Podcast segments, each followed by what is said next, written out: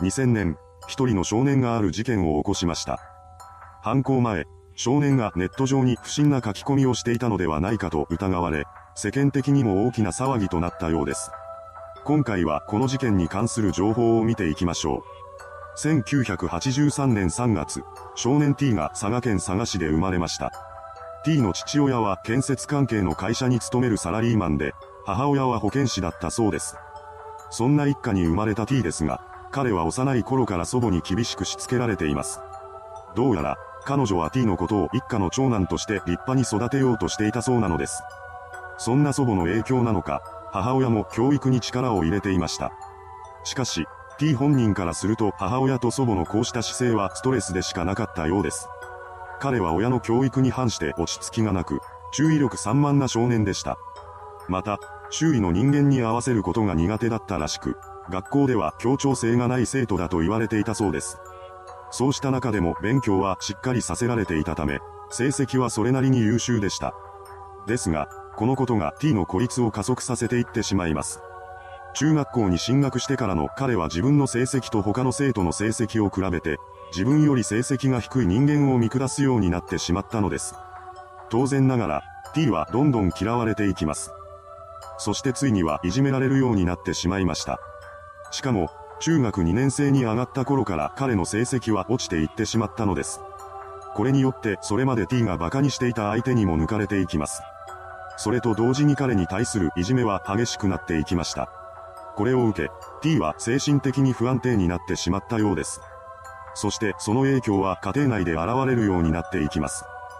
学校で馬鹿にされる側になった彼は家族に暴力を振るうようになっていたのです。そんな息子の姿を見ていた母親は、彼が学校でいじめられていることに気づいてしまいました。そこで彼女は学校に連絡を入れ、解決を求める相談をしています。しかし、この時、学校側はいじめの事実を認めようとせず、問題は解決されないまま放置されてしまったのです。そんな中で、最悪の出来事が起こってしまいました。いじめの中で、クラスメートが T に校舎の踊り場から飛び降りろと命令してきたのです。これに抵抗することができなかった T は言われた通りに飛び降りてしまいます。その結果、彼は大怪我を負ってしまい、入院を余儀なくされたのです。そのようにして辛い学校生活を送っていた T ですが、彼にも楽しみはありました。それは父親に連れて行ってもらうドライブだったそうです。母親と祖母のしつけにストレスを感じ、学校でも居場所のなかった T にとって、父親とのドライブは唯一心が休まる時間だったのでしょう。その後、彼は高校に進学しているのですが、そこは第一志望の高校ではありませんでした。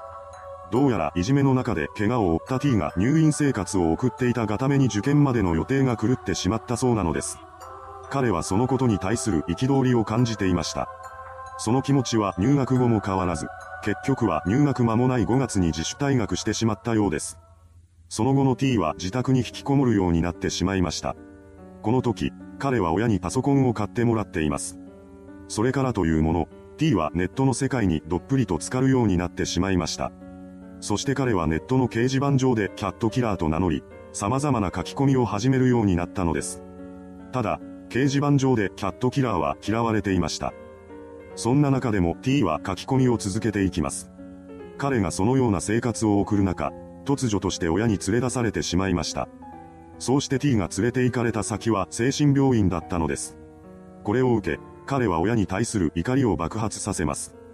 しかし、それは無視され、そのまま入院させられてしまいました。ただ、病院内での T は精神的に不安定な状態を見せていません。そのため医療スタッフたちは彼に問題があるとは思えなかったと話しています。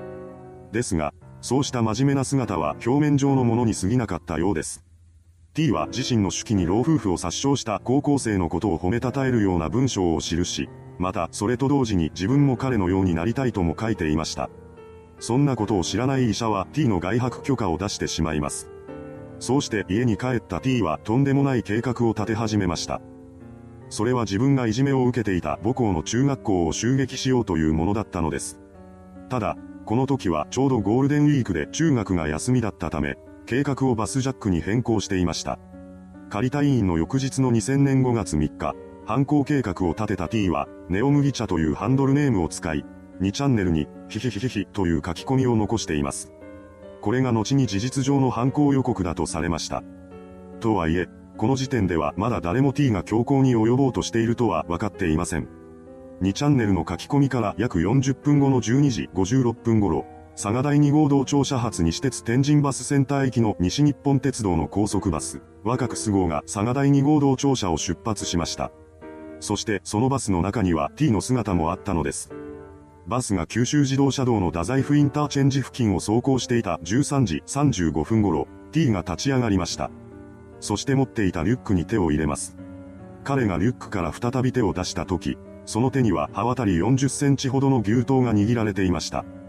牛刀を構えた T は運転手へと近づいていき、バス本来の行き先である天神には行かせないと言い放ちました。牛刀を突きつけてくる彼の存在に気がつき、恐怖する運転手に向かって T はこう続けます。お前たちの行き先は天神じゃない。地獄だ。T の指示のもと、バスは目的地ではなく、九州自動車道を走ることになります。また、乗客にはカーテンをすべて閉めさせ、携帯電話などといった外部との連絡手段も遮断させました。さらに、女性をバス前方に、男性客をバス後方に移動させています。一連の指示のスムーズさから、T がしっかりと犯行計画を練っていたことが伺い知れます。そのようにして彼が指示を出す中、事件が起きていることに気づいていない女性客がいました。というのも、彼女は座席で眠っていたのです。しかし、女性を見た T は彼女が指示を無視していると勘違いしてしまいます。彼は怒り狂い、勢いそのままに流刀を女性に突き刺してしまいました。最初の怪我人が出たことで、車内はパニックに陥ります。そんな中、運転手が T に対してある提案をしました。それは一人でバスに乗っていた6歳の少女だけは降ろしてあげようというものだったようです。しかしながらこの願いが聞き入れられることはありませんでした。ついに負傷者が出てしまった本事件ですが、それからも T が何らかの要求を出すことはなかったようです。犯人の目的もわからないまま、バスは九州自動車道を走り続けます。そうしてバスジャックから1時間以上が経過し時刻は午後2時47分になりました。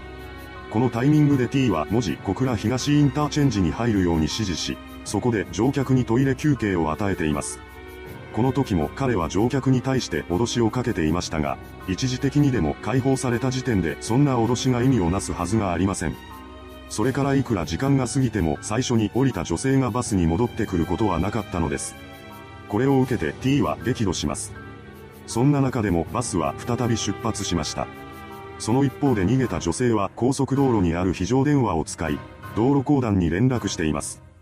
これによって事件の存在が明らかになりました。そうして捜査が開始されたのです。ただ、乗客はそんなことを知りません。いつ助けが来るともわからない中、これ以上犯人と同じ空間にいることは避けたいと判断したのでしょう。走行中に30代の女性と50代の男性が窓から飛び出しました。これによって2人は何とか脱出を果たしたわけですが、車内では T が激怒していました。そしてその怒りの矛先はバスに残された乗客に向けられてしまいます。T は乗客に恐怖心を与えるため、見せしめとして乗客を牛刀で刺していったのです。そのようにして次々と新たな負傷者が出る中、T は15時45分に自ら警察に通報しています。それと同時に6歳の少女を自分の近くに呼び寄せ、彼女を盾代わりにし始めました。それからバスは奥屋パーキングエリアに数時間停車しています。そこで T は警察とのやり取りをし、差し入れを求める代わりに男性客と負傷者を解放しました。しかし、この時点で刺された女性のうちの一人は失血死していたようです。その後バスは再び動き出し、隣の小谷サービスエリアに移動しています。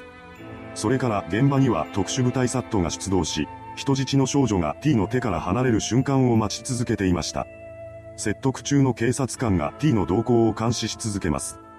そして事件発生から15時間半後の5月4日午後5時過ぎ、ついにその時が訪れたのです。